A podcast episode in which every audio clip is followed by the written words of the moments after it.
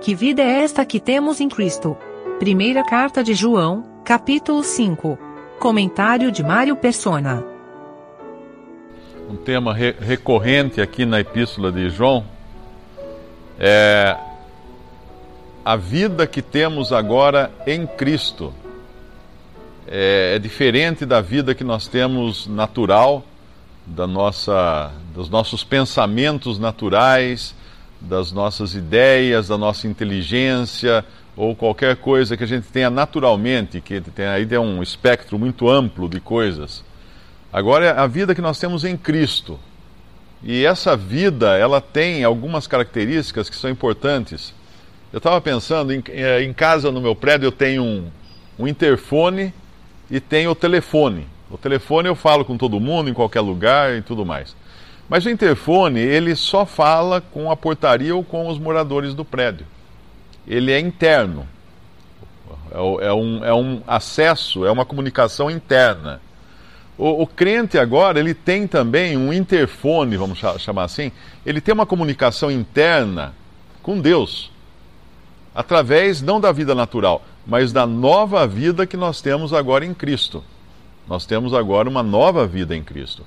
Essa nova vida, ela tem uma percepção que também é uma percepção uh, das coisas de Deus diferente da percepção que nós temos naturalmente das coisas de Deus. Quando a gente lê no Salmo, os céus proclamam a glória de Deus e, a, e o firmamento, as, as obras das suas mãos, isso qualquer incrédulo pode ver isso daí.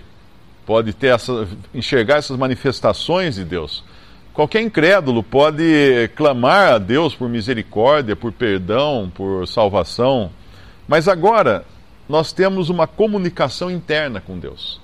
E nessa comunicação interna é interessante que ela vai sempre agir de acordo com a percepção interna que eu tenho agora também, ou seja, dessa vida nova das coisas de Deus.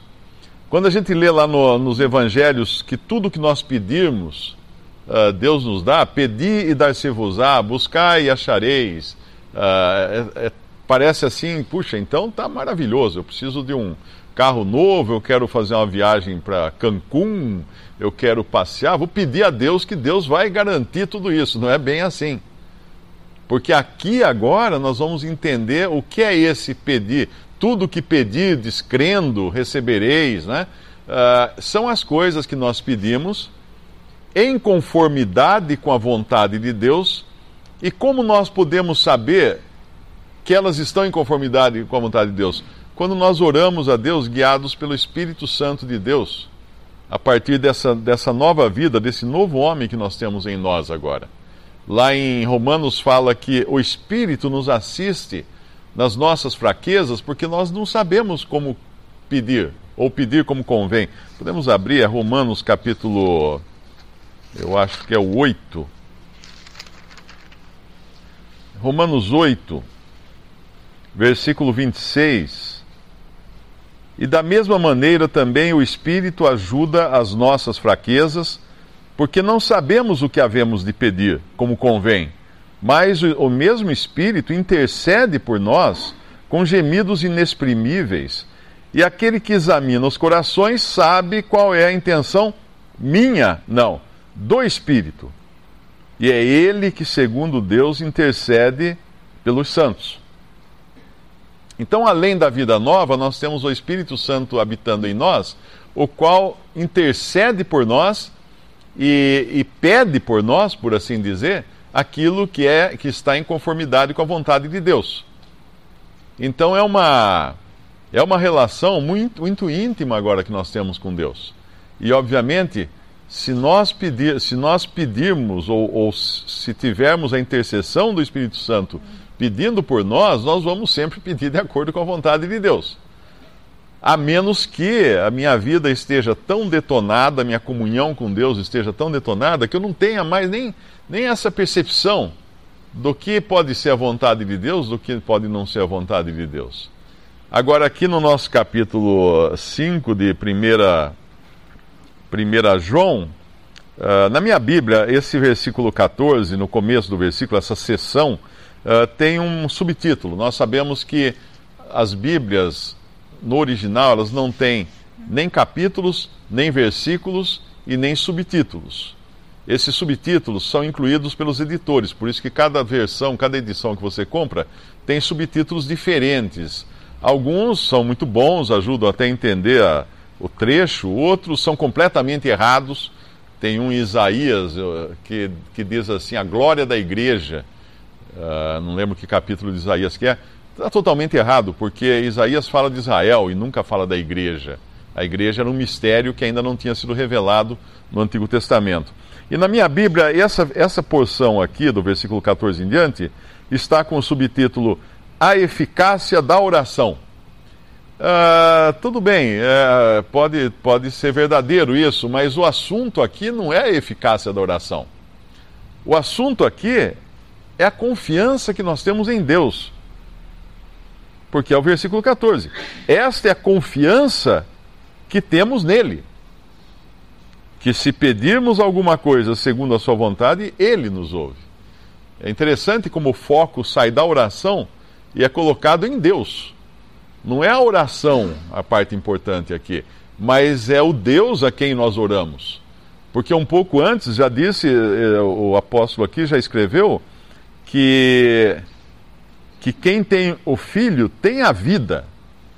Tem a vida, essa vida agora que vem de Deus está em todo aquele que tem o filho. Então nós agora temos essa segurança, essa certeza de podermos pedir a Deus segundo a sua vontade e aí ele nos escutar, ou ele nos atender segundo a sua vontade. Porque se uh, meu pai, por exemplo, meu pai ele, ele, ele tinha uma comunicação comigo, com minhas irmãs, que era uma comunicação meio secreta, né? Era uma coisa assim que só a gente entendia. Por exemplo, se a gente estava com alguma pessoa, a pessoa contava uma mentira, e era uma mentira assim, claramente uma mentira, ele dava duas fungadinhas, ele fazia assim, duas cheiradinhas rápidas, a minha irmã deve lembrar, deve lembrar disso. E a gente sabia que o cara estava mentindo. A gente sabia, ele comunicava, ele mandava um código para a gente. Ou então ele olhava só, bastava um olhar, a gente já entendia, tinha um discurso naquele olhar. E assim é quando nós temos comunhão com Deus e quando nós andamos numa proximidade tamanha com Deus, que ele não precisa nem falar diretamente, ele olhou para a gente, tá bom. Não sejam como o cavalo ou como a mula, fala lá em. Uh, eu não sei se é o Salmo ou é o. Salmo, né? Salmo 30 aí? 32, 9. Salmo 32. Não sejais. Ele fala um pouco antes, uh, no versículo versículo 7: Tu és o lugar em que me escondo, tu me preservas da angústia, tu me cinges de alegres cantos livramento. Então, aqui é a origem, a fonte de tudo. Instruir-te-ei, no versículo 8, instruir-te-ei o caminho que deve seguir, guiar-te-ei com os meus olhos, guiar-te-ei com os meus olhos. Não sejais como o cavalo, nem como a mula, que não tem entendimento, cuja boca precisa de cabresto e freio, para que se não atirem a ti. O ímpio tem muitas dores, mas aquele que confia no Senhor, a misericórdia o cercará. O ímpio tem muitas dores. Por quê? Porque ele anda na sua impiedade, ele anda segundo a vontade da carne, dos, dos seus pensamentos, ele é filho da ira, como os demais, fala em Efésios 2, mas aqui é Deus que nos guia com o seu olhar. Obviamente, esse olhar vai estar sempre de acordo com a sua palavra. E no nossa, na nossa porção aqui, no versículo 15, fala, depois de falar segundo a sua vontade, ele nos ouve. E se sabemos que nos ouve em tudo o que pedimos, sabemos que alcançamos as petições que lhe fizemos. Essa é a segurança que nós temos, porque nós vamos estar seguros não na nossa petição, não na nossa vontade, mas naquele que atende às nossas orações.